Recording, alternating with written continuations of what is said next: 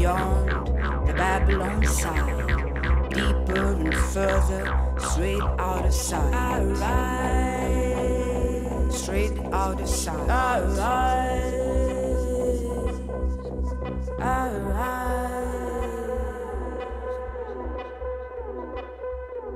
I rise.